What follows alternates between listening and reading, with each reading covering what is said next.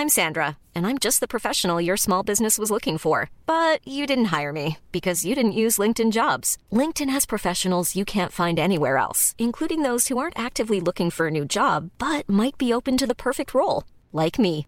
In a given month, over 70% of LinkedIn users don't visit other leading job sites. So if you're not looking on LinkedIn, you'll miss out on great candidates like Sandra. Start hiring professionals like a professional. Post your free job on linkedin.com/people today. Escuchas. Escuchas un podcast de Dixo.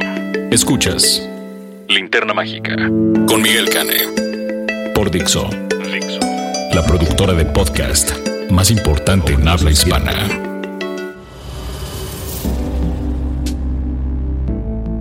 Buenas tardes, buenas noches, buenos días, depende de ustedes y cuando estén decidiendo escuchar este espacio en el que quien nos conducirá a través de una serie de reflexiones varias del mundo cinematográfico es el querido Miguel Cane. ¿Cómo estás, Miguel? Hola, ¿qué tal? Buenas tardes, buenas noches, buenos días, como decía Truman. Burbank en el Truman Show. Esto es Linterna Mágica, podcast de cinéfilos para cinéfilos. Eh, ya escucharon ustedes la melodiosa voz de barítono de Arturo Aguilar, que es mi invitado de lujo de esta tarde, que además también va a fungir como co-host de invitado. O sea, ahora sí le tocó de a doble, manito. Hay que, hay que chambearle. ¿Verdad? Hay que desquitar. Eda. Entonces, pues aquí estamos. Y pues sin, sin más, eh, sin perder más tiempo, ¿qué tal si empezamos con nuestra primera sección? Nuestra sección, este, nuestra, cel- nuestra celebrada sección del top 10 de Canacine. También conocida el por eso pues, no podemos tener cosas, Cosas bonitas. bonitas. Gracias Canacine por proporcionarnos la información. Perdónanos por darle la madre a este top 10 como lo hago habitualmente. Pues cada semana siempre acabo yo aquí dándole en la torre a todo. Refleja la prioridad de atención y ahí también entiendo, compartimos una poca empatía hacia los resultados, pero es congruente con lo que hemos visto los últimos años. El año pasado las películas más vistas fueron Los Minions y, rap- como diría Ernesto Díaz Martínez, Rápidos y, homo- y Homoeróticos 7. Son de- Ah, cuando recuerdo eso no me sorprende tanto que después de un fin de semana la noticia sea que la película más vista en México sea un estreno con Marta y Gareda como... Ya, eh, que ahorita vamos a llegar a eso.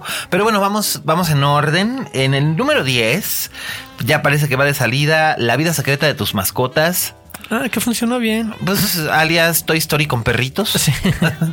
Este, ay, bueno, yo ya dije lo que tenía que decir, que eran este básicamente como anuncio de juguetes, pero pues es un anuncio de juguetes que resultó bastante redituable aquí en México porque acum- lleva acumulados 420 casi 421 millones de pesos.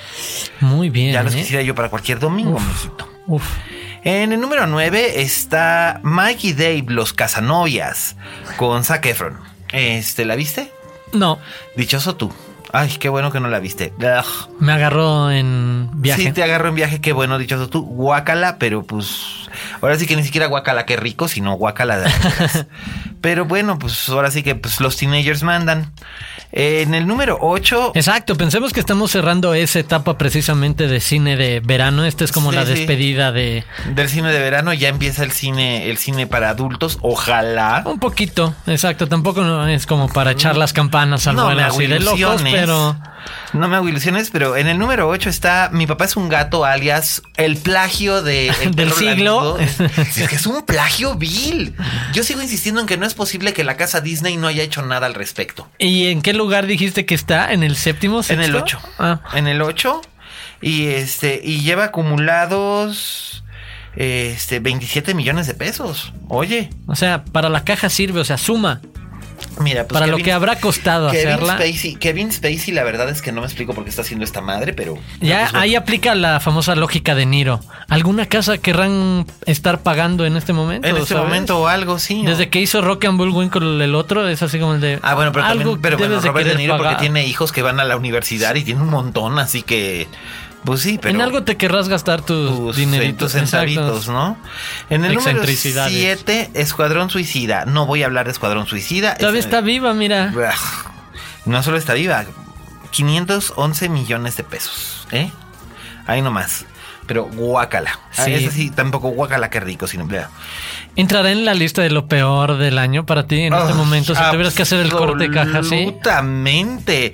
Esa y Batman vs Superman, las dos se dan el quien vive. Qué horror.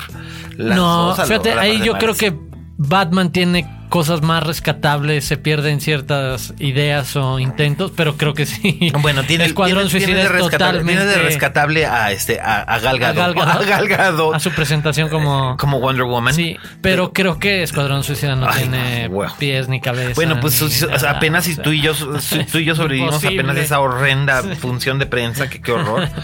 En el número 6 está Trek Sin Límites, que esto sí me da pena porque es de lo más rescatable del verano y fue una caída estrepitosa. La semana pasada La fue el primer pendiente lugar. y sabes que soy bastante fan de las dos anteriores. Sí. Las disfruté y mucho. Sí, Sobre todo la primera. Eh, la primera es muy buena, la segunda está bien, esta está igual de bien que la primera o casi. El guion es de Simon Pegg, así que tiene Hay humor, polémica, está pero hay padre. también como que mucha gente se ha quejado. Ay, que dicen, ay, es que me dio hueva porque es como si estuviera viendo la serie antigua. Güey. Pues, duh. eso no está mal del todo. Pues no, no está mal del todo. Pero pues lleva acumulado apenas nada más 45 millones de pesos. La verdad es que sí me da Oh. pena. Porque pues... Eh, pero bueno, en Estados Unidos no le fue tan mal. Sí. Aún así, yo hubiera querido que le fuera mejor, pero... en Pero fin. exacto, tampoco ha sido la noticia. Ha estado por debajo de lo que se esperaba a nivel industria. Pero en todos lados, ¿eh? Pero Sí, la verdad es que no, este año, este año todos, todos, todos, No, con algunas excepciones, exacto, hicieron funcionado como- ajá. En el número 5, El Especialista, La Resurrección, la de The Mechanic, con Jason Statham, Statham y Jessica Alba. Ya con eso sabes todo de la película. Exacto, es como Sí. me sentí de repente como si estuviera otra vez en 2007, una cosa por Sí. el estilo. En el número 5, en el número 4, ese fue el número 5, en el número 4, el bebé de Bridget Jones que debuta con 15 millones 500 mil pesos. No está tan mal. Este, la verdad es que es la mejor comedia que he visto en el año.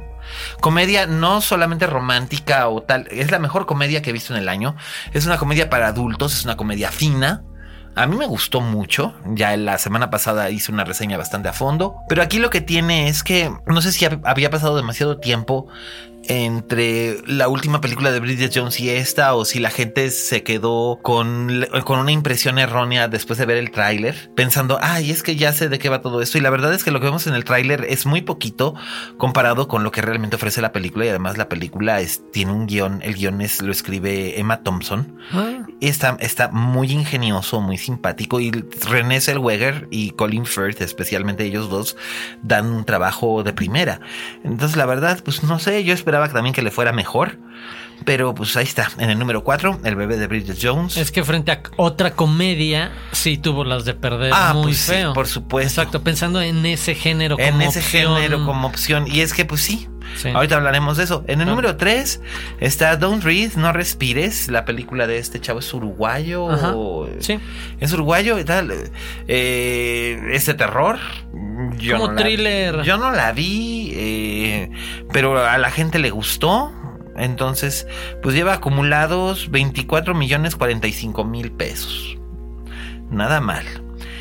En el número 2 está Mi amigo el dragón, la nueva versión de Pete's Dragon, de Pete's Dragon de mm, la casa Disney, eh, con Robert Redford, Bryce Dallas Howard, Wes Bentley, Carl Urban.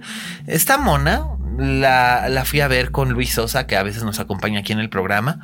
Este, esta mona es un throwback a las películas de aventuras que veíamos cuando éramos niños. Eh, por suerte no es musical porque la primera, la original era musical y además a mí la original Era me lo que caía gorda. No, no, este está bien. Eh, el dragón está muy interesante, muy impresionante, hecho todo de computadora, pero se siente que es como muy de computadora, ¿no? Es como una cruz entre un perro y un dragón. Como Eh, Atreyu. Ándale, una cosa por el estilo, pero el Atreyu era... eh, eh, eh, no sé cómo se llamaba el Atreyu es el niño Ah, El- Falcor. Falcor Claro. Falcor era más este era más impresionante porque era un puppet Sí, sí, sí. Aquí, ah, sí, pues, sí, sí. Era un mecánico. Sí, Sí. entonces, no sé. Eh, tiene unos hoyancos de lógica el argumento, así como de que de plano, si te distraes, pasa un dragón a través del hoyanco. Pero pues bueno, pero finalmente los niños, fin de semana, puente, había que entretenerlos de alguna manera y pues ahí está. Y en el primer lugar, Me da vergüenza decirlo, pero está No Manches Frida, que de hecho voy a mencionarle en nuestras reseñas esta semana. Y debuta con un acumulado de 63 millones 201 mil 129, lo que la coloca como el segundo mejor estreno en el cine mexicano de todos los tiempos, después de No se aceptan devoluciones. Vaya trancazo. Sí, me da vergüenza.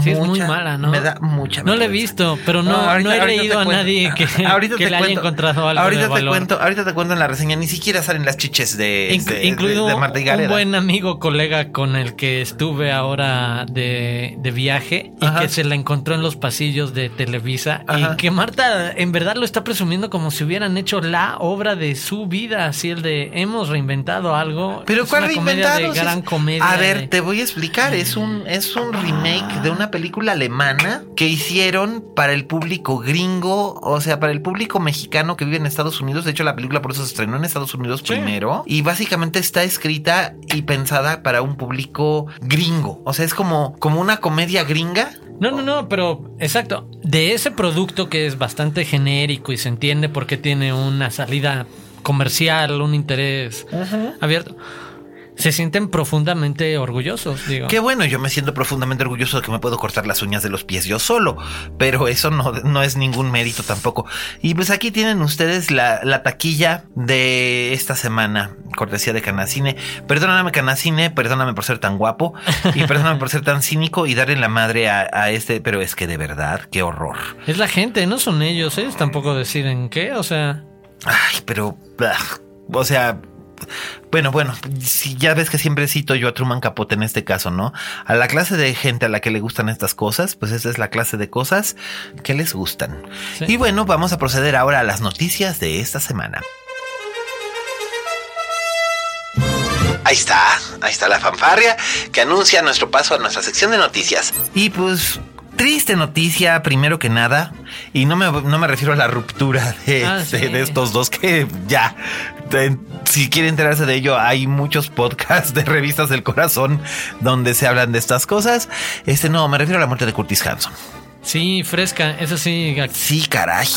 ¿Qué te gusta? Menos de 24 horas de que Sí, sí. de ahorita que estamos grabando. Exacto. Porque fue ayer en la noche. Fue ayer en la noche. Tarde noche. que fue un golpe. eh, Pero además fue algo bien chistoso. Viste que todos empezaron a poner este su escena favorita dirigida por Curtis Hanson y Sí. por gracias Curtis Hanson. Y bueno, a Y mí. ahí era lo interesante, donde veías el enorme y diverso registro que Claro. como director. O Mi sea, la- escena- la, capacidad. de- Mi escena favorita de Curtis Hanson, y mira que vi prácticamente para para, sí, y, pero la que quizás es porque es para mí es la más memorable porque es la primera vez que identifiqué el estilo de Curtis Hanson en algo y fue la primera vez que vi a Julian Moore en algo. Es la escena en la que Julian Moore queda hecha fajita en la, en la mano que me hace la cuna. Que la mano que me hace la cuna eh, sí es este es un thriller explotativo, pero es uno de los mejores thrillers de los 90, eh, la verdad. Sí.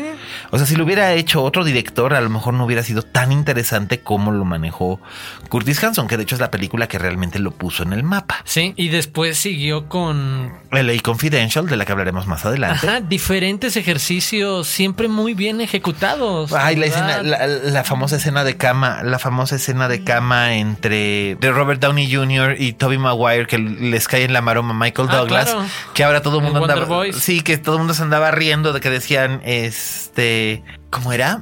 El doctor Hank Pym encuentra a Tony Stark con Peter Parker en la cama. Ah, sí. sí. Pero pues sí, la verdad es que es una pena. Luego podías pensar en el tipo de retrato poco más crudo, visceral, que conecta que es Eight Mile con por Eminem. ejemplo, y con, con una de las mejores actuaciones de Kim Basinger en toda su carrera. sí. Porque ahí la despoja, por supuesto, de toda su aura De de, cualquier de glamour y todo. sí, y Curtis supuesto. Hanson ya había, ya había demostrado que, que realmente Kim Basinger era una buena actriz, precisamente en LA el Confidential. sí. Es- De ahí, de- es que estoy viendo la lista de, de películas, hasta en sus zapatos, ¿sabes? Esta la comedia, esta. Y mira que mucha gente dijo, ay, guácala, como este. Cameron ¿cómo es posible?" Díaz, Tony Collette y. Shirley MacLaine. Ajá. Pero Y ahí. todas son dentro de su género, dentro de su fórmula, porque son un poco cine de fórmula Sí. y así funcionan el cine de género, se establece una serie de reglas. Pero el chiste, yo siempre hago la comparación burda de, es como hacer un pastel, no todo mundo que tenga la receta enfrente hace un buen pastel. Una Y la cosa verdad es que es una buena comedia romántica. Y otra es ejecutarla. Y él siempre estuvo por encima de la media en todas estas cosas. Y esta como comedia romántica funciona muy bien, como dices, está por encima. Es, es- la verdad es que sí está, sí está bastante, bastante, bastante. Cuando bien. dices la mano que mece la cuna, te lleva a otro nivel en el thriller, terror, pero sugerencia psicológica. Voy a jugar con tu mente y mete el dedo en tu mente y da círculos. Y, Y además te muestra, te muestra unos personajes muy. Digo, hace mucho tiempo que yo no veo a Anabela Sciorra. Yo creo que la última vez que la vi fue en Los Soprano, cuando tuvo una participación Oh. en Los Soprano. Pero en ese momento, Anabela Sciorra fue probablemente la heroína de thriller más, más interesante de ese, de, de ese preciso momento de ese año. Estaba, estaba increíblemente bien porque era un personaje sumamente vulnerable Sí. que caía en una, este, en una trampa peligrosísima. Y Rebeca de Mornay, la verdad es que siempre había estado en papeles muy de cara bonita y tal. Sí. Y de repente aquí sí demostró que era una actriz con sustancia. Y eso es algo que. Eso es algo que se agradece muchísimo. Así que, pues, la noticia grande de esta semana. Sí, un muy buen director. Se, se nos petateó. Sí, caray. Sí, caray, pero. Pues no sé, digo, sigue habiendo, sigue habiendo buenos, este, sigue habiendo buenos directores, este, y siguen surgiendo más y, y salen de, además de donde menos te imaginas. Por ejemplo, otra noticia que hay, ¿a ti te suena el nombre de Brady Corbett? No. Brady Corbett es un actor que salió en eh, Melancolía y luego salió en... No, antes salió en Funny Games, luego salió en Melancolía, en Martha Marcy May Marlene. Era Ah, entonces- un actor indie. Probablemente lo ubico, exacto, al salir Sí. a cuadro. Pero ahora, pero ahora pero- también es director y le ha ido muy bien en el circuito festivalero y de hecho este va a hacer una película con Rooney Mara que se llama Vox Lux Ah. Y que va a ser la primera película que va a distribuir eh, Kodak como distribuidora eh, cinematográfica. Entonces, este es, es algo realmente sorprendente. Eh, él ya había ganado premios eh, por cortos en Sundance y tal, pero ahora, ahora se está presentando para, para hacer Habrá esto. que seguirlo. Habrá, sí, es, la verdad es que está interesante. Y también la serie que regresa es este Empire en el canal Fox. ¿Sí la ves? Sí, la verdad. ¿Estás enganchado? Al principio yo iba así como que con mis dudas, pero después me di cuenta de que la verdad es que ¿Después de qué episodio dijiste, ya estoy enganchado? en el tercero. Mm, No, no te llevó mucho. No, no, ¿tú cuándo te tardaste? No, no, no, no la he visto, no la he seguido. Me parece, ¿No la has seguido? No, no, no. No, yo en el tercero me pasó Estoy como, como, muy atrasado con Mm, muchas series. me pasó con me pasó con Mad Men en el tercer en el, en el tercer episodio. Ya sabías que- me enganché, me enganché y yo dije, "Ah, órale, va." Y sí le este y dije, "Sí, sí le entro." Y la verdad es que sí este sí sí me gustó, sí me gustó bastante. Dije, mmm, guacala qué rico." Ahí sí, guacala qué rico. Taraji P Henson es una estupenda actriz y ella en- en- básicamente yo no sé si tú sabías que eh, Empire y esto los muy muy fans sí lo saben es una especie como de versión de León en invierno la famosa la famosa obra de, de James Goldman que es este un episodio histórico imaginario entre el- Eleonor de Aquitania y Enrique Octavo, no ¿no? no, Enrique IV de o Enrique II. El, el padre de Ricardo Corazón de León. Creo que sí es. No, Enrique V. ¿Quinto? Enrique V. Sí. Pero bueno, el- este matrimonio que, que fueron reyes de media Europa y que tienen este enfrentamiento en unas navidades. Bueno, Sí. pues de, de esa Que anécdota hay una surge- gloriosa película. Así es, con este, con Catherine Hepburn y Peter O'Toole, y también una muy decente versión en televisión de la obra teatral con Glenn Close y Patrick Stewart. Ah, eso no lo he visto, mira. es como del 2003 o 2004. Es bastante, bastante decentita. Eh, no se compara, por supuesto, con. Con la de Peter O'Toole. Pues no. Es que exacto. No, on, pues, people. no, no, no, no, pues es que son Peter O'Toole y Catherine Hepburn, ¿no? Y exacto, es ellos en plan clásicos. Exacto, y además es que es, es- o sea, es Catherine Hepburn, en Catherine Hepburn interpretando un personaje clásico. O sea, es realmente una cosa súper eh, súper estrambótica, pero, pero valía mucho la pena. Y otra noticia que a los fans del género del, del terror a lo mejor les va, les va a entusiasmar es que Karin Kusama, la directora de The Invitation, que es una de las mejores películas que yo he visto este año, Yo también. está filmando otra vez. Y también es una película de suspenso y terror. No ha querido Ah, revelar mucho. ahorita podemos hablar de segundas películas. Porque pasa mucho en ese circuito, que son como independientes, festival, etcétera, que siempre la primera te pone alguien en el mapa y siempre viene Bueno, en la- lo pesado que es la segunda. La segunda, bueno, en- si en viene con tanta expectativa. Porque, por ejemplo, me acaba de pasar con la nueva película de Ana Lilia Marpur, la directora de A Girl Walks Home Alone at Night. Ah, que de eso también vamos a hablar ahorita que hablemos de tus aventuras Que en está Toronto. como- ah. Pues te voy a decir que, bueno, en, en realidad esta sería, esta vendría a ser ya la quinta película de Karin Kusama, porque recordemos ella debuta con Girl Fight, la película que hizo famosa a Michelle Rodríguez.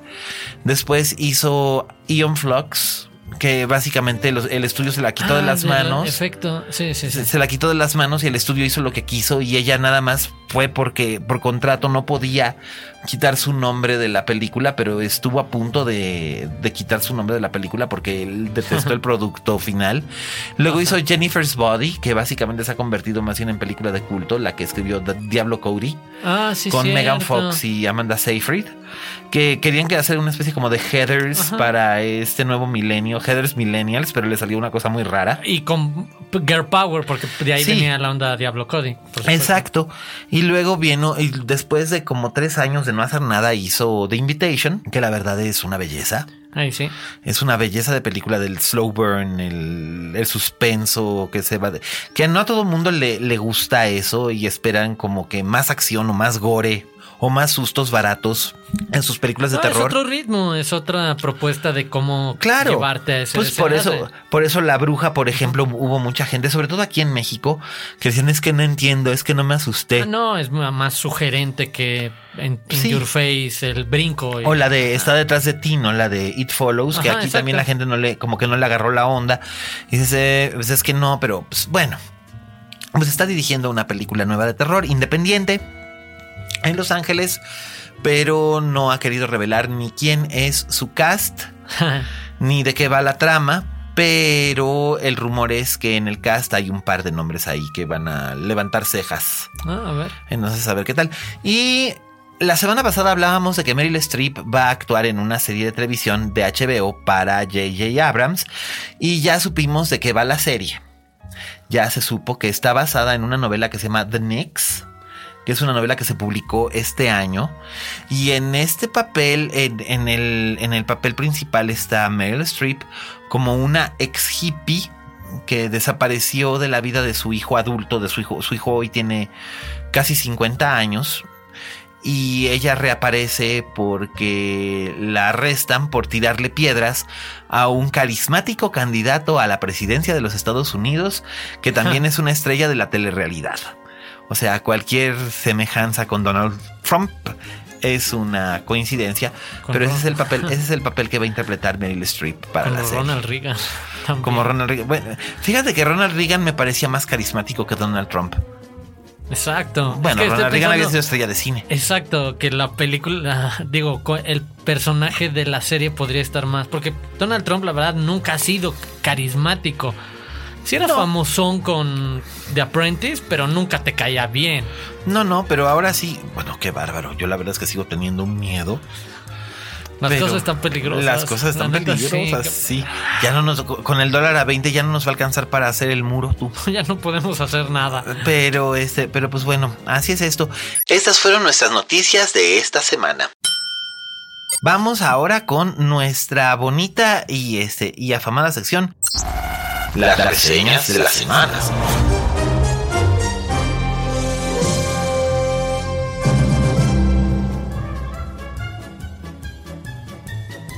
Y pues, ¿qué vamos a reseñar? Vamos a reseñar el estreno grande de esta semana que es Los Magníficos 7. Ah, sí, sí. O Los Siete Magníficos, este, o The Magnificent Seven, que en realidad no tiene nada que ver temáticamente, bueno, temáticamente sí, pero no es un remake de la película original de 1960. ¿Por qué crees que no? No, porque los personajes se llaman diferente, Sí, la sí. situación es diferente. Pero es la misma premisa. Es, vamos, la premisa o sea, sí, pues, pero bueno, es, lo- Es Foucault lo está vendiendo más que como un remake, como una nueva experiencia inspirada en, es, en eso, ¿no? Entonces, bueno, pero tanto, vamos a darle un poquito de crédito. Tanto como Los Siete Magníficos originales, la de 1960 de John Sturges, está inspirada y lo reconoce en los en, créditos en Los Siete Samuráis de Akira de Akira Kurosawa. Kurosawa, por supuesto, que también George Lucas agarró de ahí de la Fortaleza Escondida y Los Siete Samuráis para hacer Star Wars. Sí, claro. Fuera de este breviario cultural, pues bueno, Antoine Fuqua.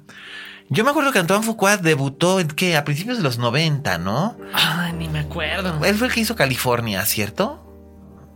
¿Con Brad Pitt? Con Brad Pitt y David Duchovny y Juliette. Lewis, ¿no? Creo que sí. Bastante locochona. Sí, cómo no, y como que la gente esperaba así como que algo de él. Y luego Anton Fuqua pues acabó convirtiéndose así como que en... Anton Fuqua se acabó convirtiendo como en un director de películas muy genéricas, de, de acción muy genéricas como... Pues como Tony Scott. Digo, Tony Scott también tuvo un debut muy interesante cuando hizo The Hunger, que era una película de vampiros muy estilística.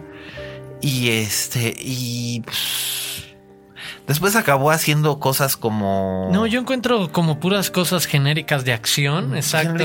Pero la primera, primera, primera, momento- primera, primera, ¿cuál fue? Según esto, es que aparece nada más hasta el 98. Asesinos sustitutos, The Replacement Killers, Mm, con Mira Sorbino y Chow Yun Fat.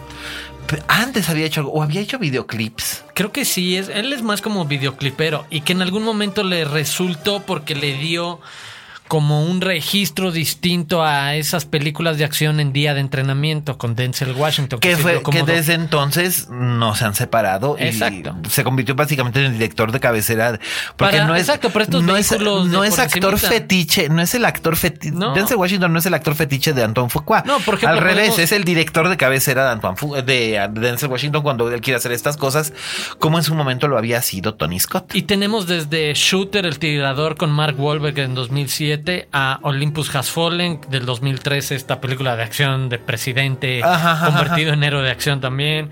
Eh, Día de entrenamiento, Revancha, la de boxeo con. Jake Gyllenhaal, Los Amos de Brooklyn, Brooklyn Finest en 2009, que te- va más hacia el intenta en algún momento ser un thriller un thriller policíaco. policíaco con comentario social además Rey Arturo, la de 2004, Ay, que es bastante malita. Ay, es- bueno, esa fue la película que hizo que Kira Knightley fuera conocida en los Estados Unidos. Sí, es verdad. Este, pero. Gracias, fue- Antoine Fuqua. Pero fue un error de Clive Owen haber hecho eso porque la gente le perdió mucho. ¿El respeto? Pues eh, de- después de haber hecho algo tan interesante como Closer, su siguiente película fue eso. Y venía también de. Hay una que me gusta mucho. en la- ¿Croupier? Croupier. Uy, Híjole, Croupier es que en es esa sí, creo que sí. es cuando se abren más puertas para. Para Clive Owen ya como protagonista, porque lo habíamos visto en otras películas, pero no siempre al centro. de No, la yo lo había visto y en. Gosford Park. En Gosford Park, Ah, por claro, ejemplo. sí, sí, sí. Era uno de los personajes del ensamble que además era en torno al cual giraba una de las tramas. Y eso era lo bonito de Gosford Park, que sabías que eran todos jugando colectivamente, nadie se iba a llevar un protagonismo. Un era protagonismo. lo- la y parte sin embargo, que te él, tocaba. él- él destacaba ahí Sí. mucho. Y luego, este, luego hizo Croupier, hizo una que se llamaba I'll Sleep When I'm Dead. Que era sobre mafiosos ingleses. Y después hace Closer. Y es cuando, wow, estalla. Incluso lo nominan al Oscar, tal. Y luego hace Rey Arturo y dices, ay, no. no". Pues bueno, ahora le dijeron, pues aviéntate otra igual de los Magníficos 7 y pues hay que modernizarla. Y Claro. creo que da en el clavo para el concepto de industria que hay sobre qué significa modernizar algo. Por la parte de conviértelo en un ejercicio estilístico de video comercial musical. Sí. Esto significa una edición mucho más rápida, frenética, simplemente porque eso le mete más ritmo.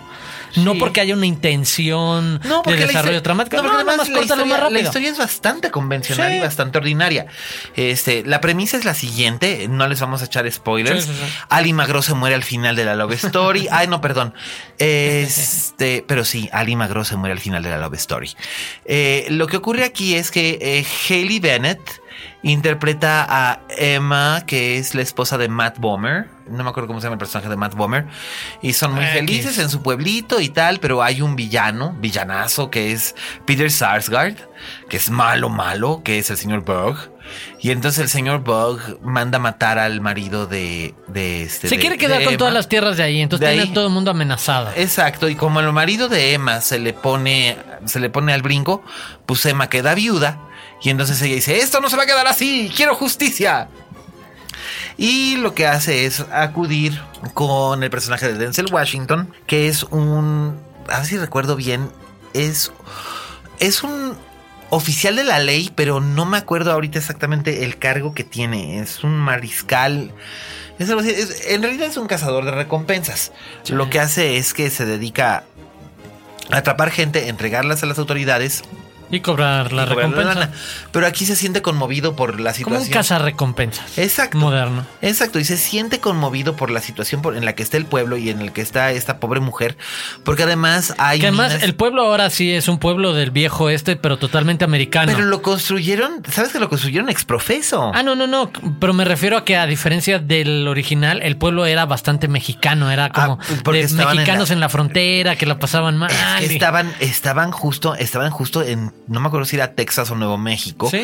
que en todavía en los 1870, que es la época en la que estaban ambientadas las dos películas, era territorio mexicano. No, Ahora- exacto. Ahí era interesante ver el- la preocupación a quienes defendías. Era alguien distinto, no era por nacionalidad nada más, ¿sabes? Exacto, pero aquí sí, Porque hay hasta una escena en la original donde pasan la danza del venado. Que es algo Sí. muy tradicional de Sonora. Sí. Y entonces eso te hace pensar que probablemente estaría el. Se desarrollaría aquello en lo que era más cercano a la frontera, ¿no? Eh, Eagle Sí. Pass, una cosa así. Eh, anyhow, eh, a lo que íbamos. Eh, entonces, el personaje de Denzel Washington lo que hace es reunir a seis personajes completamente disímbolos de todos los caminos y los los son los Pistoleros siete a sueldo. Exacto, para que ellos, estos forajidos, Ajá, que en, sí, de un modo o de otro se van humanizando conforme conocen e interactúan con la gente del pueblo y entre ellos mismos. Sí. Y además, bueno, está el personaje de Chris Pratt, que es un taur. Ah, ahorita que mencionabas, la, la versión anterior es como exacto, ese slow burner que poco a poco te va mostrando por qué habrían de hacer un sacrificio, por qué estos siete forajidos en verdad se preocuparían por una aldea, ahora sí, en medio del oeste o de mexicanos o lo que fuera, por qué se preocuparían para defenderlos de este gandaya malhechor villano. que les quiere quitar sus minas, digo, sus tierras. Ajá, Y en, en esta versión, ahora en lugar de poder hacerlo lentamente, que era como la parte que exploras que viene del original de los de, Armorales, de, de- de lo que hizo encontrar Sturges, claro. el por qué hay una motivación ética o moral en defender al desvalido, etcétera, que es eh, la raíz de lo que está en, en los siete samuráis de, de Kurosawa. Creo que aquí se sacrifica porque los tienen que presentar como en video, entonces tienes que presentar, ya sabes, el segmento secuencia de cada uno de ellos en donde te explica, este güey es un cabrón con los cuchillos, te voy a presentar eh, el, cómo se defiende y por qué creen los cuchillos, y, y ahora te voy a presentar este que es el que tiene super puntería con el rifle a larga distancia y te voy a es- es el enseñar personaje cómo- de Ethan Hawke. Entonces, como que sacrifica unas por otras, porque además, seamos sinceros, sabemos que el público mayoritario juvenil que- del que estábamos hablando ahorita que revisábamos la, la taquilla, que son los que van al cine, se morirían de sueño del- de, cómo se presentan los personajes en, Pues la- en la versión acuerdas, original. ¿No te acuerdas que en Morelia, Doctor Shivago se estaba exhibiendo a Ah, salas sí. vacías? Porque la gente no tenía ganas de ir a ver una película que durara más de dos horas. Sí. No, aquí es eso, es el de. Entonces no vas a tener tiempo o sabes que tu público no va a agradecer o ese público masivo que estás buscando, presentarlos ellos poco a poco y poco a poco ir descubriendo, ah, ¿por qué te... qué hay dentro de ti a pesar de que seas un forajido, ético moralmente para que te comportes de esta manera como con este código. Exactamente, que básicamente No, eso es- es... lo único que se el, el único personaje en el que se aborda eso es en el de Chris Pratt. Ajá. Pero evidentemente, porque el personaje de Chris Pratt viene a ser algo así como una versión moderna del personaje que, hacía Steve, McQueen. Sí. Este. Coquetones, ju- Sí, ajá. jugador, borrachín, pero también Simpático. Tiene, pero tiene también un gran secreto en su pasado y una gran exacto. culpa que quiere expiar. Y además le gusta la viuda. Le gusta la viudita y juntos son dinamitas. Sí tienen buen rapport ahí en escena. Y Chris Pratt, la verdad, es el de. Es buen actor de comedia. O sea, lo hemos visto. Claro. Tiene muy buen. Hasta en Jurassic World. Eh, es, es- Creo está que él lo hace bien. Él rescata mucho la película porque la hace soportable, llevadera. Pero sí creo que abusan de él a nivel guion, dirección. Es el de. Es cada cinco minutos vas a rematar cualquier escena con el one-liner de, de Pratt. Y De es así Pratt, como el de. sí, sí, sí, Sí, es- güey, sé que me va a hacer reír porque el tipo lo, lo ejecuta bien. Y no Ni siquiera tiene que hacerme reír con lo que diga. exacto. Con, con un gesto que se aviente. Exacto, es muy bueno. Sabe cómo explotar su perfil de comedia ahora, como que venía de más torpe hacia ahora muy galán, pero torpezón en ese sentido, Exacto. como inocente. Pero creo que es demasiado. Lo Cada es que- cinco minutos, lo que pasa una es que y otra aquí y otra. El, el peso cae en Ah. Chris Pratt, se- según yo, el peso cae en Chris Pratt para interpretar un, varios personajes en uno y ser con el que se identifique más fácilmente la audiencia, porque no se puede identificar con el personaje de Denzel Washington porque es demasiado fuerte y demasiado No, y ya es más este en el ocaso de, de su sí, carrera ya, y tal, de ya me pistolero. voy de pistolero, ya tú seguirás, bla bla. Y, Eh, y el otro lo platicamos, la corrección política de nuestros tiempos, que obliga a que no pueden ser como pasó en los 60, obviamente, siete hombres blancos, que con todo y No. todo que sus rasgos podían dar registros hacia otra pa- parte, Yuri Brenner o el propio este, Charles Bronson. Sí. La verdad es que eran siete hombres blancos. claro. Hoy sería súper mal visto eso. Sería de hecho, como, por eso, por eso Ajá. es que están. es esta versión con... Es, es esta versión con es, es Denzel Washington, está Chris Pratt, está Ethan Hawke. Creo que los únicos dos blancos son ellos dos. Vincent Donofrio que juega como en terrenos raros, Pero entonces como, puede ser varias si cosas. italiano, Exacto. ¿no? Y luego está Byung Hun Lee, que la hace Es del el asiático. chino, ajá. ajá. Manuel García Rulfo, el el mexicano, que la hace mexicano, de que es el mexicano, prófugo sí. mexicano, sí. Y de ahí Martin Sensmayer, que la hace de uno de los nativos americanos, porque hay dos. Sí. Que creo ahí es como para poner el. Porque son dos nativos con creencias distintas y es como dos religiones distintas. Que bueno, eso es por si no fueran, como si no hubieran rizado suficientemente el rizo, Exacto, pero ¿verdad? toma. Exacto. De, por supuesto que tenemos que decir que esto es diversidad a más no poder. No, bueno, y si además tomamos al personaje de Halle Bennett, que es este, que es Ah, la. la mujer la feminista. feminista, claro, es el de. Y ahí el discurso está súper claro a en mí primera línea. hombre sí. me va a hacer menos, yo también puedo disparar, lazar, montar y hacer todo lo mismo. Como los primeros ustedes. minutos de Star Wars, la nueva, en el Ándale. que cambia el giro y en lugar de esperar que fuera la, la dama en apuros a la que Chris Pratt o alguien rescata, no, es la que ella se va a poner antes que Chris Pratt a disparar. Así es, que y es- él va a reaccionar como el de, "Ah, ¿y ahora qué hago? Sí, exacto. La película pues tiene su- sus momentos monos. Yo la verdad me aburrí, pero bueno, yo me aburro. Entretiene a secas, o sea. Yo me aburro mucho cuando siento que la película ya la vi.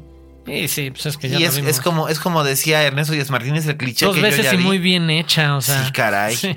Tres, si tomas en consideración la serie de televisión que había Ah, también. en los 90, que no Sí, estaba sí. tan mal. Entonces dices... eh. Pero pues ahí está. es Y bueno, y si tomas que también por ahí va este la animación esta a Box Life. Ah, pues, sí, también. Claro, son los claro, siete claro, samuráis. son los Tienes siete- toda sí, sí, la razón. Esa también es totalmente. La de Pixar. Ajá, la de Pixar. A Box Sí. Life es totalmente una adaptación de los siete magníficos también. Sí, también es verdad. Mira, pues ahí lo tienen, digo. Ya la hemos supongo visto. que le va a ir bien, aunque yo ya la vi y, eh, muchas veces. Entonces, ah, No, ahí es el de, creo que es- entiendo su finalidad como producto de entretenimiento de, ah, mira, es una buena historia que muchos ubican como un clásico, Claro. ¿eh? pero en su versión editada como video comercial. Porque claro, lo, lo que más luce, y, lo platicé hace poco, es la edición en esas secuencias de acción, porque eso es lo que llama ahora, es como las, la- las secuencias de edición en Rápido y Furioso de las persecuciones, es lo que por lo que la gente paga el boleto. El, de nuevo, el aprovechar las locaciones eh, al aire libre, que era como el gran plus de esa generación de, de cine de finales de los 50, principios de los 60, de, oye, pues sabes que estás en Monument Valley, y eso es como un valor agregado en la pantalla, se ve increíble. Entonces creo que también van por ahí, por la parte de, pues sí se ve en pantalla muy padre que estén en estos espacios abiertos que no sea un set, ¿sabes? Sí, Se claro. luce. Pero, No, es- pero todo es es, que la- estamos la verdad- describiendo la envoltura nada más. El production value de la Ajá. película está bien. Sí, de hecho, lo que es interesante es que se construyó el, el- el- el set, se construyó Sí, el in pueblo, sí, situ sí, sí. y funcionaba como un pueblo. O sea, pueblo. los actores dormían en el hotel del pueblo y tal. Eh, Es que hubo, tuvi- tuvimos Foner con, con Chris Pratt y él hablaba precisamente acerca de esto, ¿no? Que fue súper emocionante porque decía, era como estar en un campamento de verano mientras estaba exacto. haciendo mi película. Nadie consultaba sus iPhones y aprendimos a jugar baraja al estilo Texas. Ok, qué padre que para los actores haya sido una experiencia tan divertida.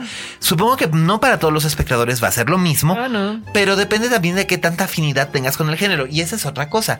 El género del western, la verdad es que hace bastantito. Creo que el último western interesante que vi en tiempos recientes fue la nueva versión de Valor de Ley De True Grit de los de- Coen. de, los Cohen. Sí.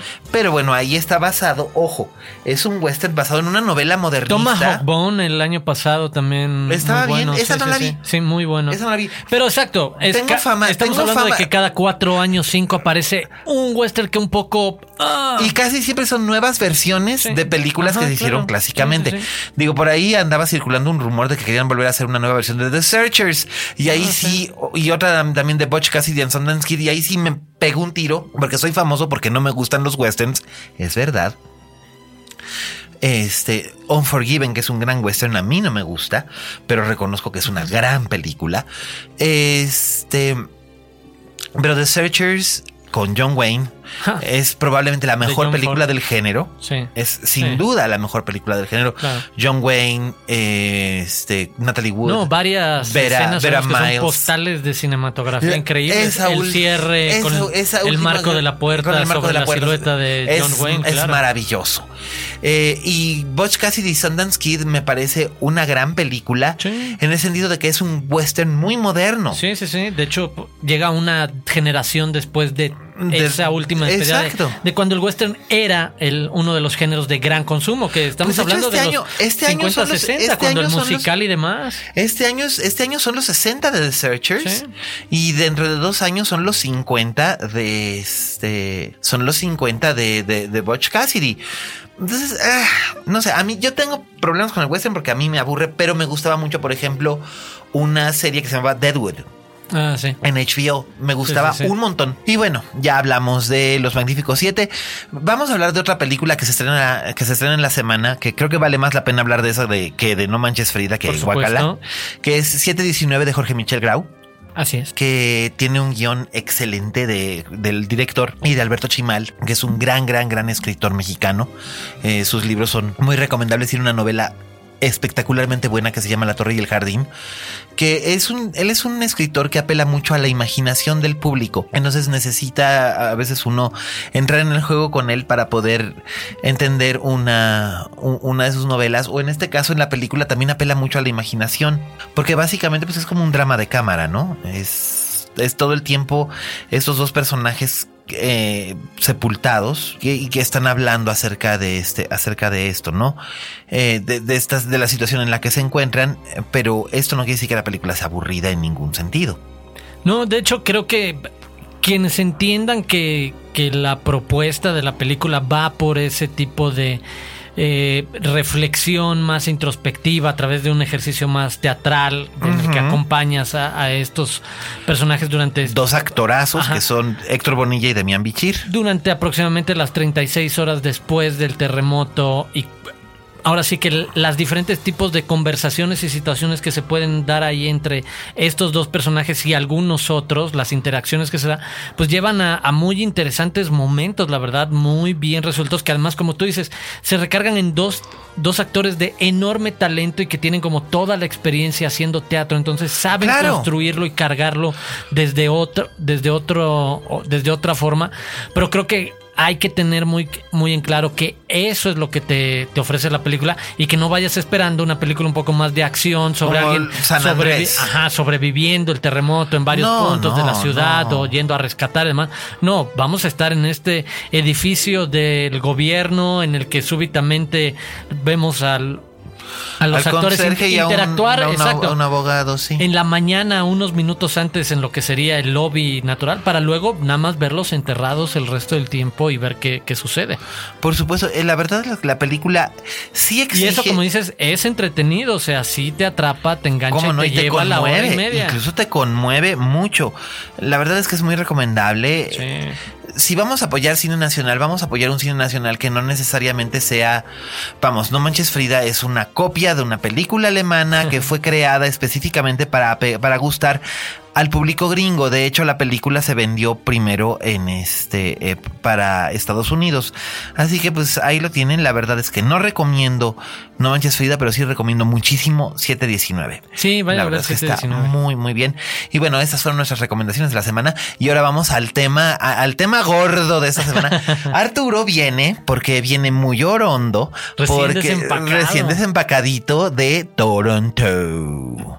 Así que sin soltarnos muchos spoilers y sin matarme de la envidia, quiero que nos cuentes un poquito de qué es lo bueno que vamos a, a poder esperar de Toronto y también qué es lo que en realidad no deberíamos estar esperando con tanta ilusión de Toronto, porque también hubo cosas que fueron decepcionantes en Toronto. Sí, como, como todos los años y como, como sucede en cualquier festival de ese tamaño, donde el, el universo de películas es grosero. Pero es ¿cómo ha crecido Toronto? Yo me acuerdo que hace 10, 12 años no era lo que No, ahora no, es. Ahora, literal, ahora sí cumple el nombre que tenía originalmente, porque antes era conocido como el Festival de Festivales, porque de hecho eso era un resumen de todo lo que se había presentado desde Sundance en enero de, de cada año, enero-febrero, hasta lo más reciente en Venecia, pasando por Cannes, pasando por Berlín, Telluride, etcétera, etcétera, que era como el- la presentación final y por una parte a nivel de industria para la compra de películas porque ahí es donde se compran muchas Claro. películas todo lo que vamos a ver el resto del año y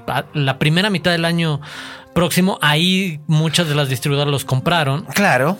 este y de repente como que creció mucho esa parte pero Y ahora es la una antesala del Oscar. Exacto, porque ahí empiezan quienes no quienes todavía no están comprados es o estás estás buscando que te compren, entonces eres una película independiente, de corte interesante, etcétera, o eres esta película que ya viene con mucho ruido y quieres empezar a hacer tu campaña de mercadotecnia para un premio, para un Oscar, un Golden Globe o cualquier cosa, Ajá. y es preséntala en Toronto y ves si tiene fuerza para aguantar estos cuatro meses. En los últimos tres años, las películas que han ganado, por ejemplo, el premio del público han acabado nominadas a mejor guion o mejor película en el Oscar.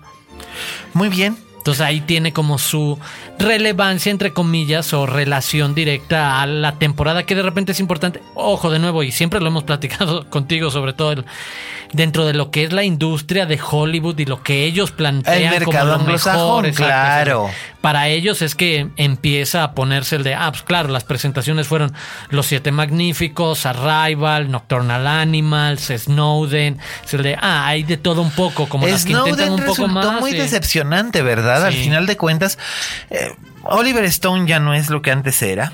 Este, Sí, ya es el viejito que es más gritón que activista, ¿sabes? pues ya, va, pero mi- mira, Obvio. esto, esto hace, ¿hace cuántos años fue? 10 años, yo creo. ¿Cuándo fue que se estrenó World Trade Center? ¿2005? Ah, por ahí DVD, sí, Sí, 2006 quizás. 2006, no me mucho. acuerdo muy bien. Me mandaron a entrevistar al señor y este es la única vez que me he puesto una borrachera en el cumplimiento de mi trabajo. Pero es que el hombre bebe como un cosaco Sí, sí. y tú tienes que tomar con él. Vamos, no es que te pongan una pistola y todo, pero eh, eh, no sé. Un día cuando escriba mis memorias tendré que detallar El encuentro con él. El complejo, el complejo encuentro con este hombre y los requerimientos emocionales que, que que tenía en ese momento, porque además es un hombre muy inteligente y tiene una conversación maravillosa, pero es muy difícil.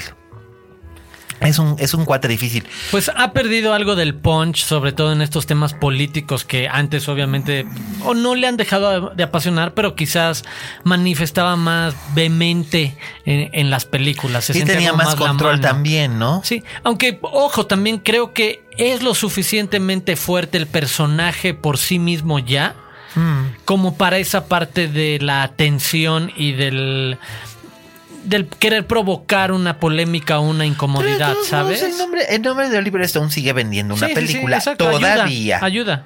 Ayuda.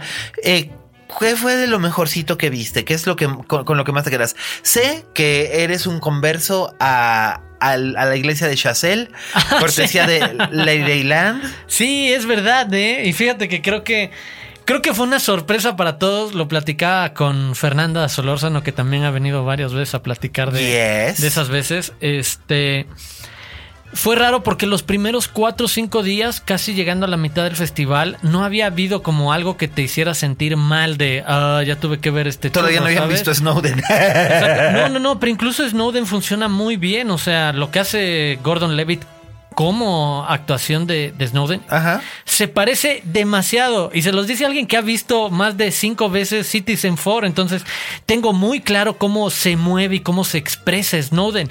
Lo tiene al centavo. He got it flat. Pero preciso, o sea, manerismo, Pues en una de esas ritmo ahí de está, voz. entonces ahí está en una de esas una nominación a Oscar, ya ves que les encanta Creo, nominar por ajá, biopics. exacto, creo que sería exagerar un poco, creo que es una buena actuación, no creo que dé para premios, pero sí creo que llega a transmitir muy bien la transformación de un tipo que era totalmente patriota en el sentido entendido- Pro-gobierno. pro gobierno, exacto, de defender A esta en idea. anti-establishment. Ajá, en el de, oye, no, ¿sabes qué? Desde adentro me di cuenta de lo que estábamos haciendo, sucediendo, y me rompió el asunto y fue como el de esto no puede suceder. Entonces creo que hay suficiente golpe como para revivir un poco la polémica de, pues, oye, la verdad es que sí es un tema importante que no importa qué mensaje nos estemos mandando por WhatsApp o por Twitter o etcétera, nos están monitoreando todos. No importa que ahorita el teléfono esté a medio metro y supuestamente apagado.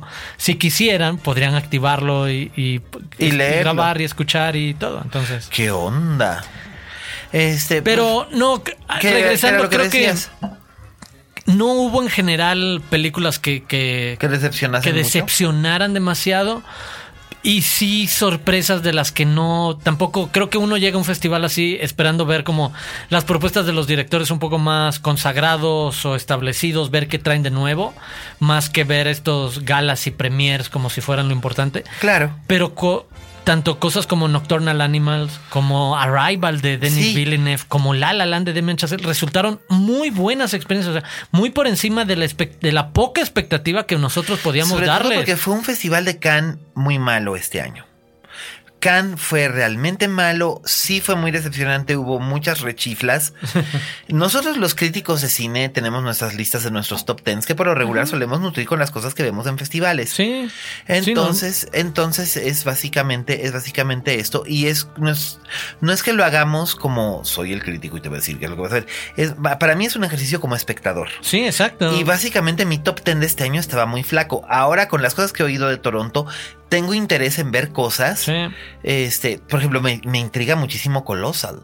Ah, mira, a mí esa la vi y tengo sentimientos encontrados. Me parece muy entretenida y me parece un poco entre a falta de un mejor adjetivo rápidamente entre original y refrescante la manera en la que vas a utilizar el elemento fantástico. Estos Ajá. elementos fantásticos que de hecho lo he estado pensando en los últimos días, han empezado a aparecer dentro de historias que normalmente no los tendrían, pero que al incluirlos le dan una lectura distinta. Y hablo desde algo como Birdman, que tiene su elemento Claro. fantástico y lo lleva a otro registro. Por supuesto. Así como la región salvaje de Amat Escalante. Ay, Que tiene su, Las vaginas de- asesinas que de llegaron del ciencia ficción. espacio. Exacto. de- ¿Sabes? Hay un tema enormemente de realismo social en el cine.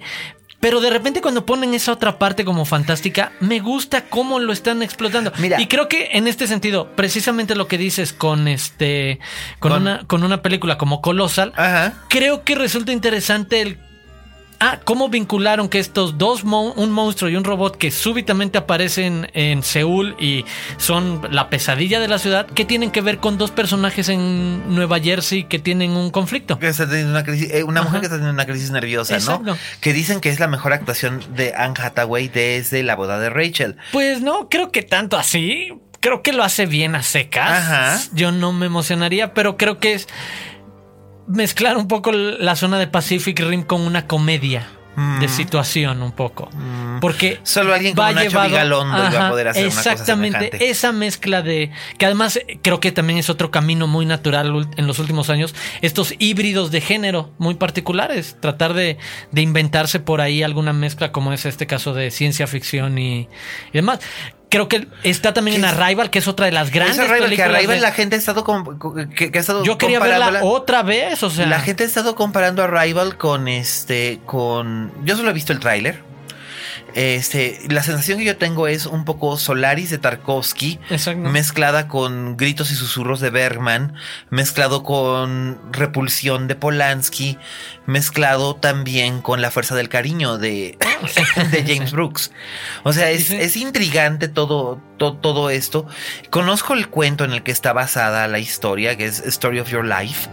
Este, o sea, sé de qué va, sé que es una profesora de, de lenguajes que es invitada a tratar de descifrar un mensaje. Exacto. Este, De hacer la traducción de los...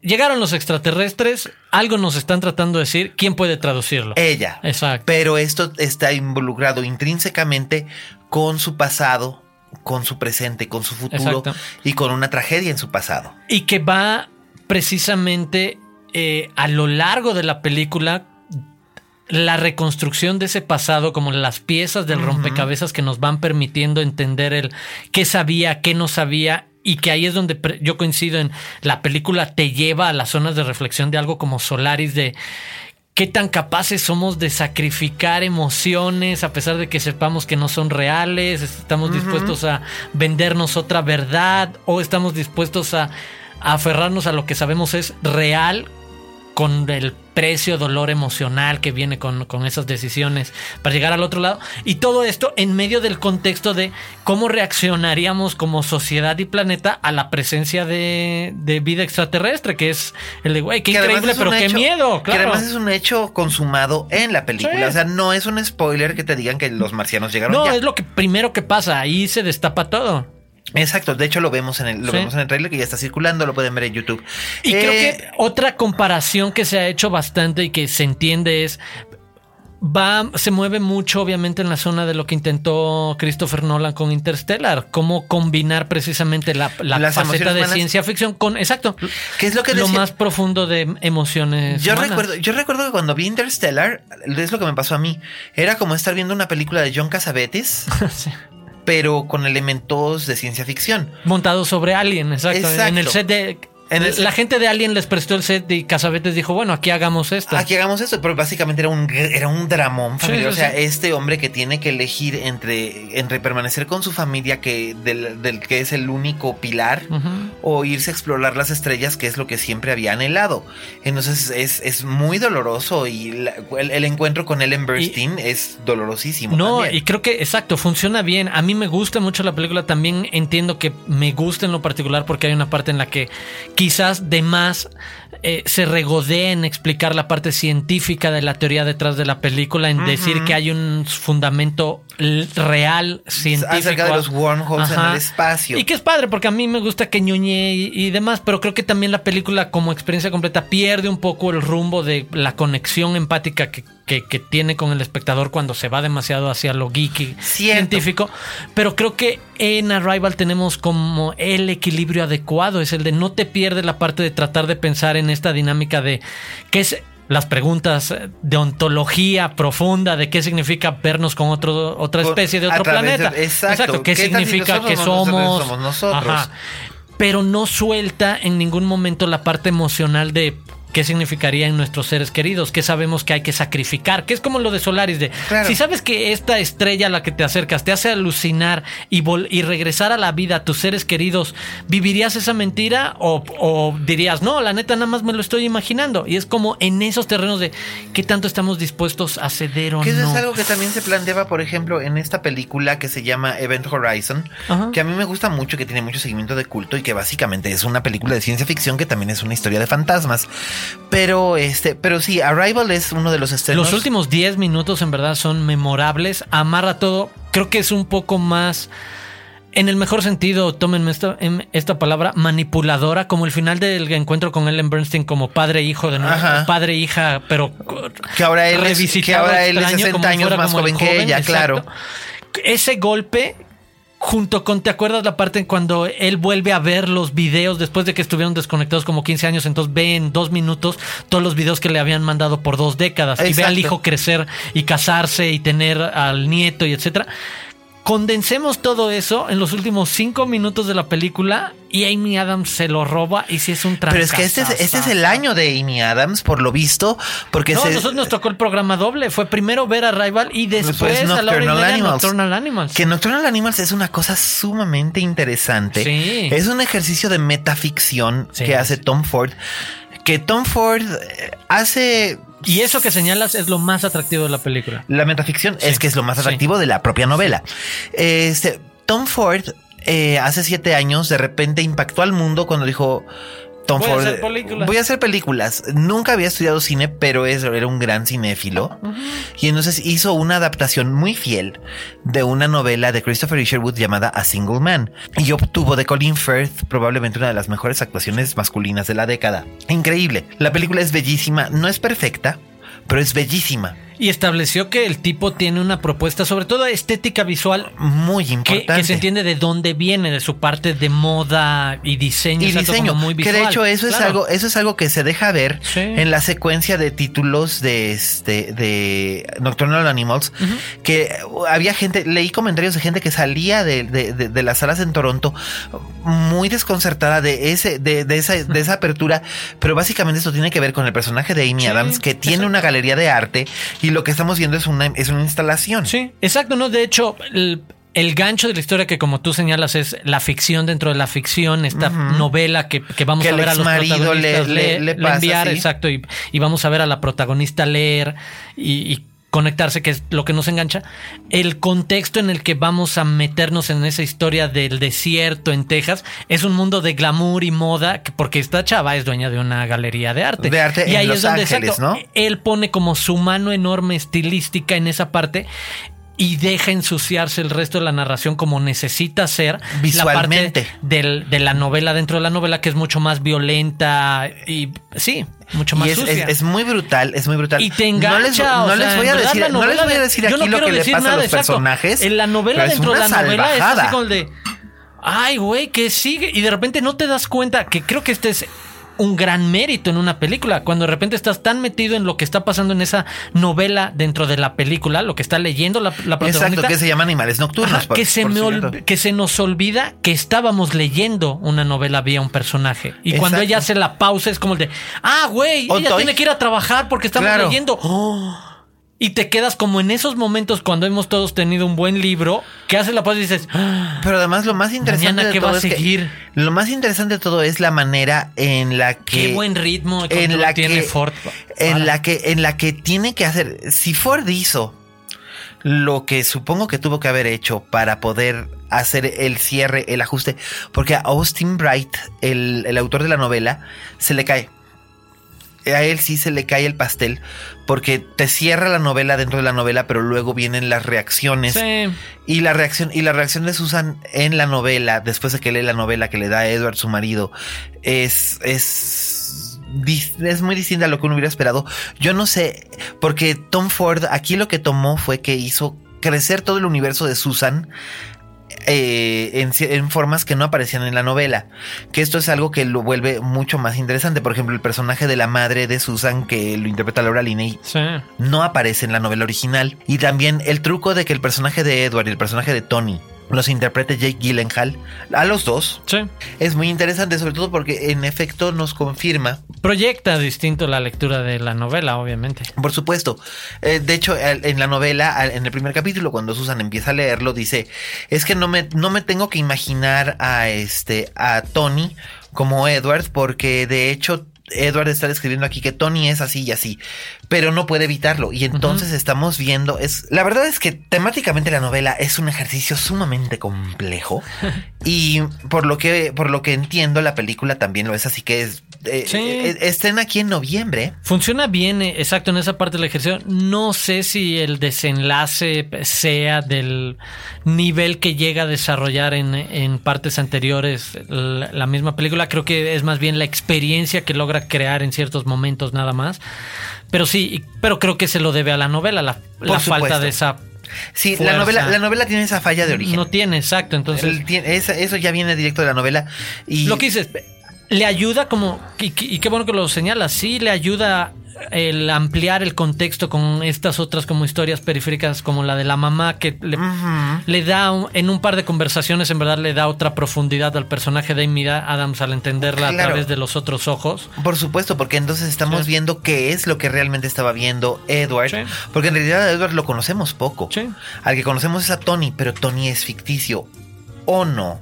Exacto, el que tanto se parece o no, porque por algo lo estás proyectando, imaginándotelo igual. O sea, es que por, algo tú eres un ex marido que está resentido, que durante 10 años no ha hablado con su ex mujer y de repente de la noche a la mañana le haces llegar, mira, escribí esto. Y lo peor de todo es que además la novela se llama como el apodo que te puso a ti. No, no, es, un juego mental de gato es una cosa cruel. Y es una película, tengo entendido que sí es una película muy cruel. Este, el tráiler es abrumador pero este habrá que habrá que verla en noviembre cuando se estrene y comentaremos. Sí, creo que es de las que hay que poner en el mapa y que empiezan a, mover la, balanza hacia otro tipo de propuestas. De propuesta. Y es interesante que además Amy Adams tenga estas dos películas tan buenas porque es una actriz que es compleja, no a todo el mundo le gusta. A mí sí me gusta mucho, pero no a todo el mundo. Y ya le toca que le haga justicia a la revolución, si es que le va a hacer la, justicia a la revolución en algún momento. Eh, también otra cosa que este que estrenó este fue La La Land o el Ley Land es La La Land. La La Land. La La Land. Es como la llaman ellos mismos. La La Land que es este es los paraguas de Cherburgo para esta nueva generación. Sí. Bueno, no, porque no cantan todo el tiempo. Ah, bueno, ¿Qué es lo primero que hace a los paraguas de Cherburgo? Los paraguas, exacto. yo por eso siempre digo que Los paraguas de Cherburgo es la película de ciencia ficción más bonita de, la historia. lo primero, a mí me tocó precisamente entrevistar a Damien Chazelle y lo primero que dice es de, pero por supuesto que esa es la película que más veces he visto y que más me ha marcado, pero mi película nunca se puede parecer a eso porque en mi película hay un momento en el que hay diálogos, punto. Claro. Dejemos de, es el de, ningún musical se va a parecer a esa película hasta que sea toda musical, o sea, que no exista un solo momento que no, cante. Creo que, no creo, que, nadie, no creo que nadie se atreva, nadie tiene los nadie tiene los pantalones que tenía Jack Demi cuando se aventó a hacer eso. Así es que pues está bien, pero Chazelle fue muy inteligente, no solamente por porque el guion en, efecto tiene todo el aspecto de ser de ser muy astuto, eso sí ya le eché un ojo yo al guion, el guion ya anduvo circulando y me parece me parece muy brillante, está muy bien escrita y además se apoya en en, la química probada que existe entre Emma, entre Emma Robert, no Dios mío, entre Emma Stone y Ryan Gosling. Sí, es imposible no verlo, o sea, y creo que quedó en manifiesto en Stupid Crazy Love. Sí, ahí, bueno, la, famosa escena de tienes que estar photoshopeado porque no es real. Sí, es, gloriosa. Y luego también lo mejor que, que había en, Enemigos Públicos, no. No, no, no había otra Suicide Dragnet, Dragnet Squad. Gun Squad, que le fue tan mal, tan mal, tan mal, tan mal, tan mal. De, que lo, ajá, de época también. Que lo único memorable eran las escenas entre ellos dos. No, no, no, la verdad es que aquí sí Chazelle apuesta por hacer la película homenaje al musical como género olvidado que sabe que ya no funciona, que quedó y que además por ahí conecta con su anterior película. Es el de ¿por qué hablas de, jazz en Whiplash? Porque el jazz es el otro género olvidado que ya no está de moda, que lo leen unos cuantos, que quedó en el olvido, que en algún momento fue la música, como el musical en algún momento fue el género que más vendía boletos. Ya no, punto, cambió. Es el de lo tengo que contar distinto o sea, el tipo es lo suficientemente nerd como para de repente explicarte durante la entrevista que obviamente revisó todos los grandes musicales de la época y de mí y sabía, por ejemplo, en cuántas, eh, en cuántos cortes están hechos en promedio cada escena de Fred Astaire o de Ginger Rogers o demás. Es el de y eso no funciona hoy en día. Tienes que hacer por lo menos siete cortes más. Entonces, pero cómo lo llevas a otro escenario o tienes que hacer muchísimos cortes menos. Es el de, güey, en lugar de cuatro tienes que hacer uno. Esta parte como del plano secuencia que es como un poco más lucidor actual. Y hay un par muy bonitos donde los dos se lucen de, oye, qué bien bailan los dos. Que de hecho es, la, es de donde se toma el fotograma para hacer el cartel, que es la imagen que todos ustedes conocen, ella con el vestido amarillo y él en mangas de camisa. Y ese juego del cine fantástico, del cine mágico, del musical que era ya sabes, de repente puedes estar en un parque y de repente todo se oscurece y ya nada más estás tú como en un escenario. Claro. Esa ya magia que hacia, ya hacia esas cosas. Woody Allen, Woody Allen lo quiso hacer hace 20 años con todo mundo dice te amo. Y la verdad es que no le salió tan mal, pero no todo el mundo tiene ese, ese talento. Yo confío en que Chazelle sí. Sí. Y es, y es una de las películas que más ha generado expectativas. No, y en verdad. A lo largo del año. Yo no soy el más grande fan de los musicales. Pero sí, le ves, pero, sí, la ves que vaya para mejor película, va a ser una de las 10. Podría, ¿eh? Y creo que le va a ayudar demasiado que va a robar en los Golden Globes, porque no hay una comedia que se le vaya a medir al, porque además el asunto de este musical es que no se va hacia la parte ligera, sino tiene un mensaje casi dramático detrás. O sea, si, si no fuera musical, si no la tuviéramos que categorizar en musical, solo por el tema, las decisiones de los personajes, lo que se plantea en el guion, sí. Sería hacia drama, ¿sabes? Pues es que es, sí. Entonces, como el de, ah, me parece muy interesante que. Pues lo que pasa es que son los sueños, son los sueños rotos de estos dos personajes. Mía quiere ser, Mía quiere ser una actriz. y es la historia de los soñadores en la ciudad típica, de icónica para los soñadores, que además es una ciudad construida a base de rechazos. ¿Y qué vas a hacer? ¿Y qué vas a hacer para poder conseguir hacer lo que ¿Qué quieres? estás dispuesto a sacrificar? A sacrificar Exacto. Tu dignidad o al otro al que amas. O sea, es básicamente es un problema que se plantea en muchos, en muchos musicales clásicos, en cintas como alcanzar una estrella, eh, alcanzar, no alcanzar una estrella, no, esa es una telenovela. Nace una estrella. Eh, tú, pero tú sabes a lo que me refiero. Flash dance entre, exacto, tu amor al arte y tu amor a algo más, tu familia o tu pareja o etcétera. Incluso a ti mismo.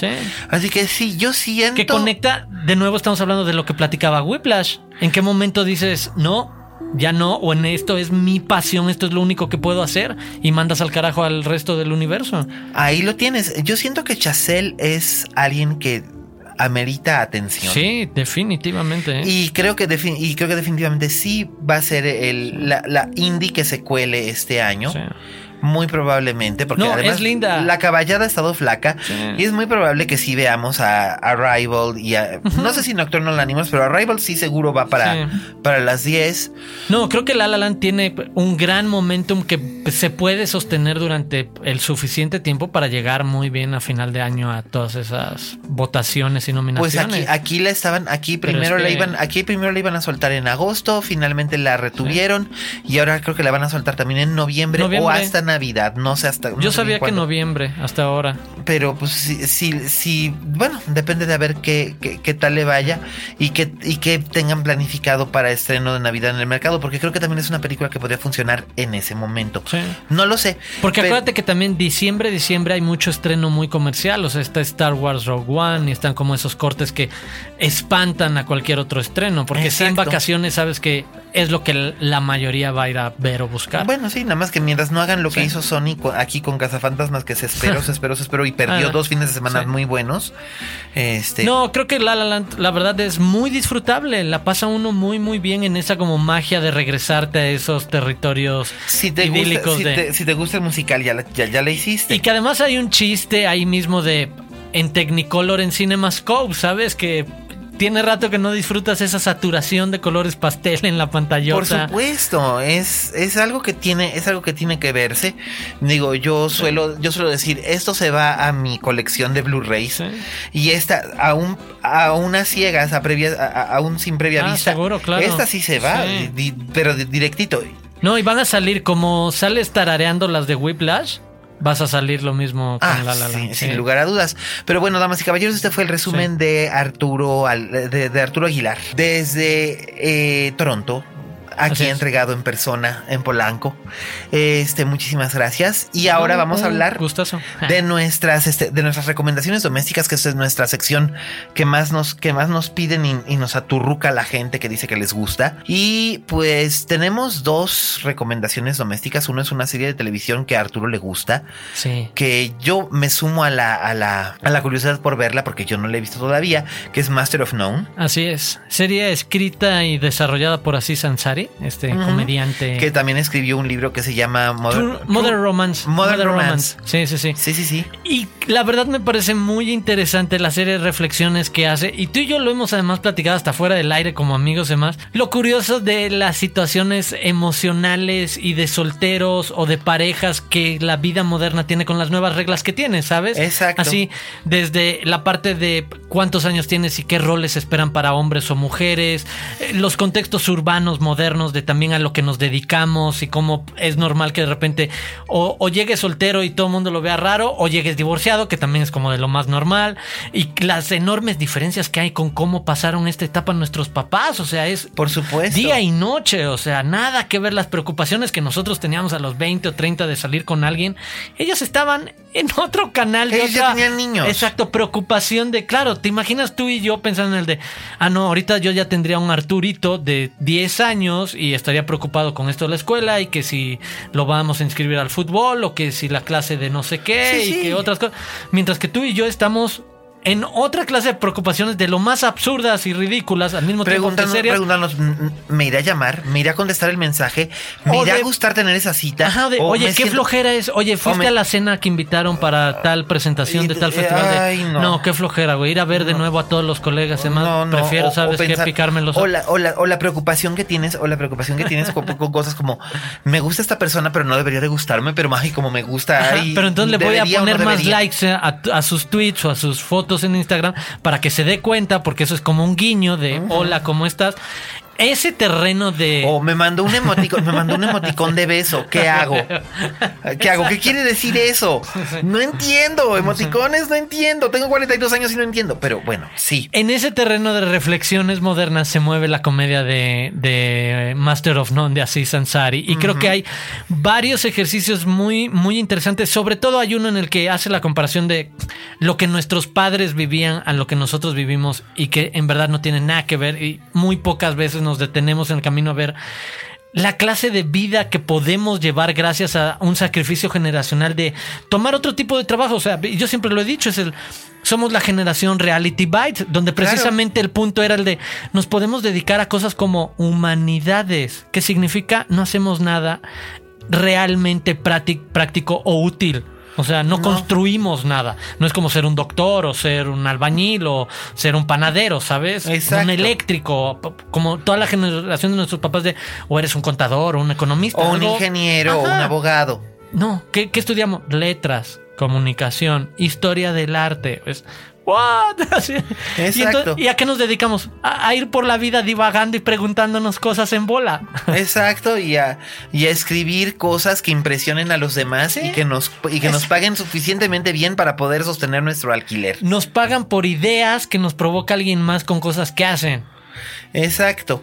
Entonces, a, por ahí... mí me habían preguntado, a mí me habían preguntado que por qué no era yo director de cine, que a ver si tan buen crítico de cine, por qué no dirigía yo cine y dije, ay no, yo siento que yo, no, no, yo no podría, le tengo demasiado respeto al cine como para dirigir una película, pero soy muy buen espectador, eso sí. Sí, no, son cosas distintas. Entonces, por ahí creo que me gusta mucho lo que hace Master of None. También hay uno en donde separa la cuestión todavía de, de este, de cuestión de género. Masculino y femenino. Ajá, el de, es verdad, nuestra sociedad marca las experiencias de qué significa, literal, y lo ponen en un ejemplo, ir una chava ir con sus dos amigas a un bar a tomarse unas chelas y de ahí regresar caminando a su casa.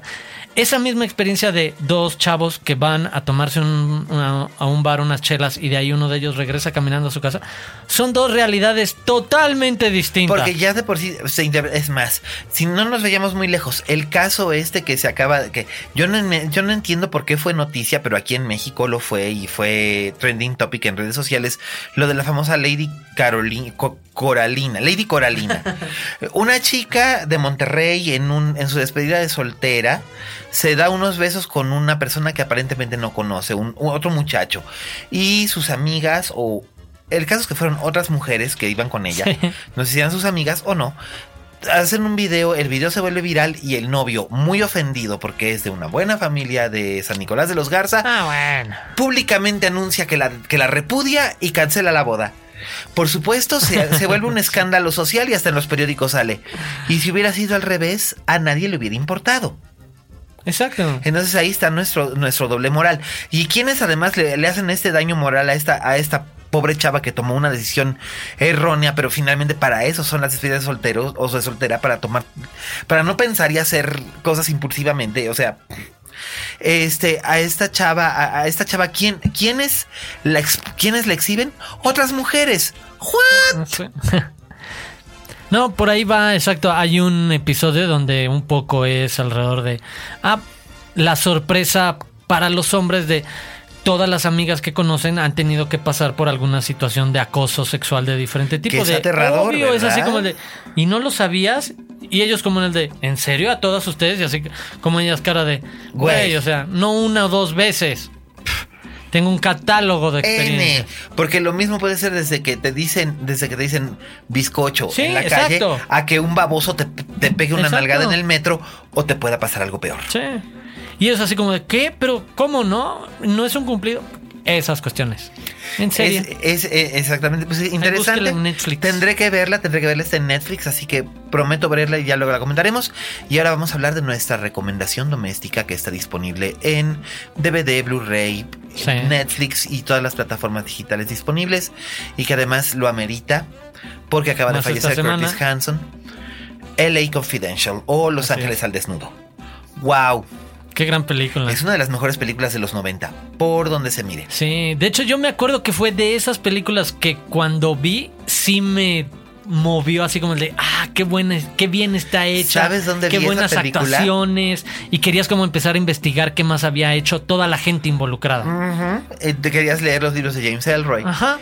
Yo caí a ver esa película en lo que es ahora el Plaza, el Plaza Condesa. Sí.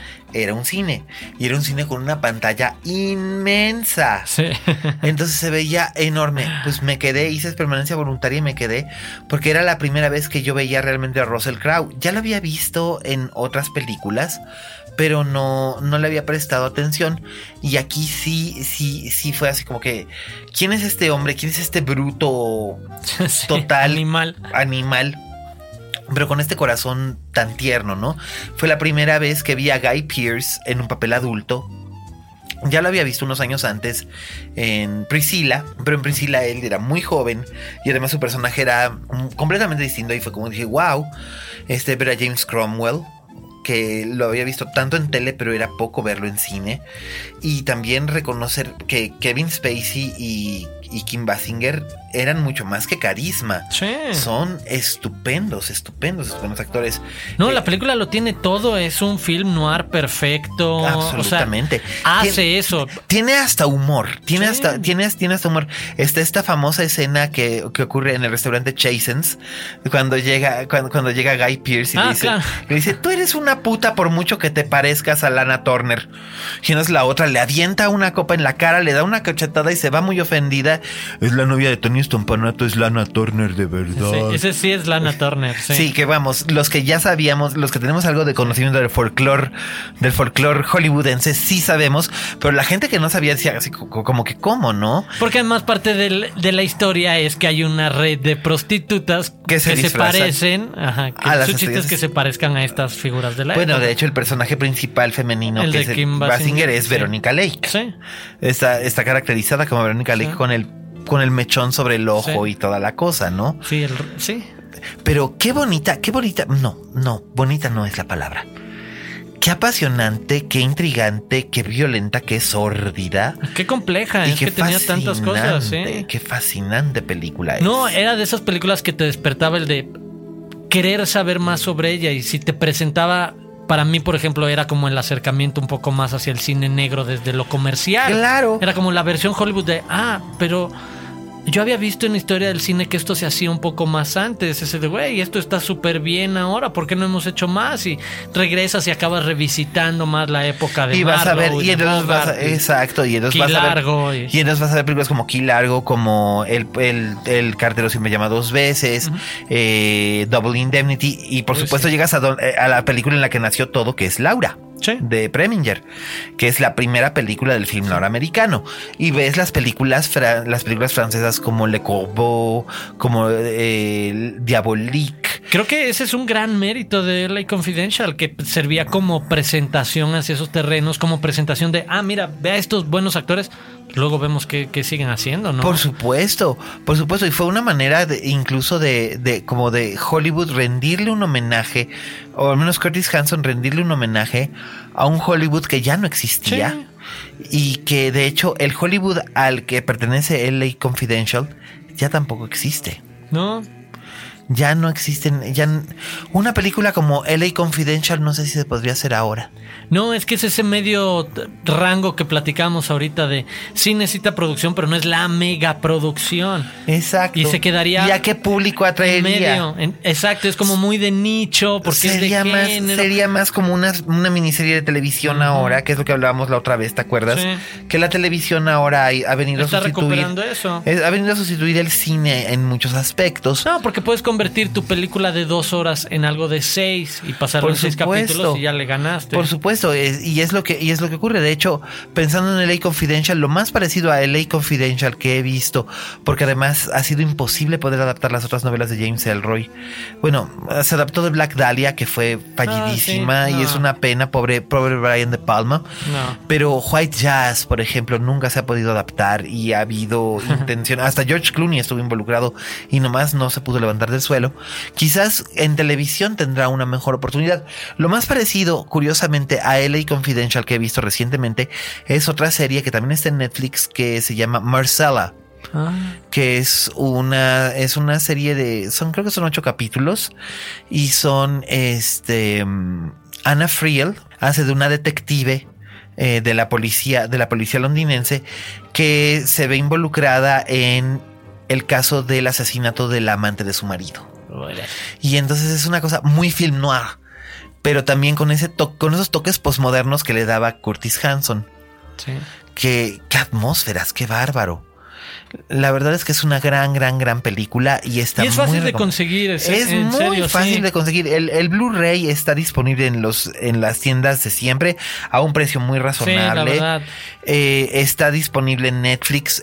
Yo recomiendo el Blu-ray porque tiene extras. Sí, la película Tien- lo vale. Tiene un comentario de, tiene un excelente comentario de Curtis Hanson, que además, este, me- te digo, hablando de él, me enteré cuál fue. el- el- el- primero dijeron que había muerto a consecuencia de una enfermedad, y yo decía, pero ¿por qué hace tantos años que no veía yo algo dirigido por Curtis Hanson?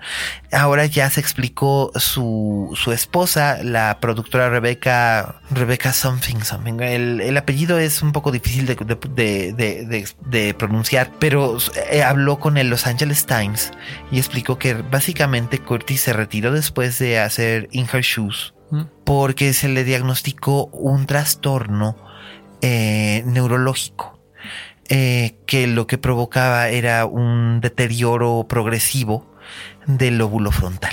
Órale. Entonces cuando murió estaba prácticamente en un estado vegetativo.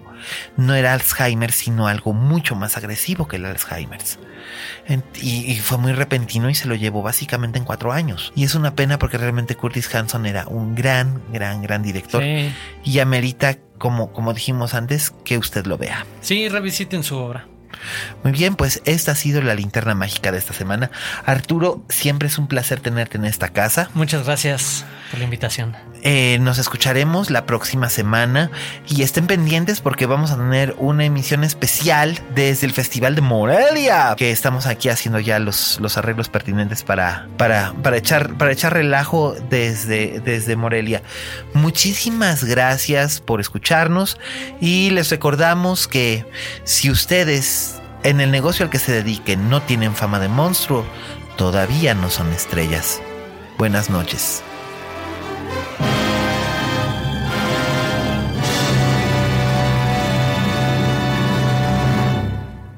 Dixo presentó Linterna Mágica con Miguel Cane.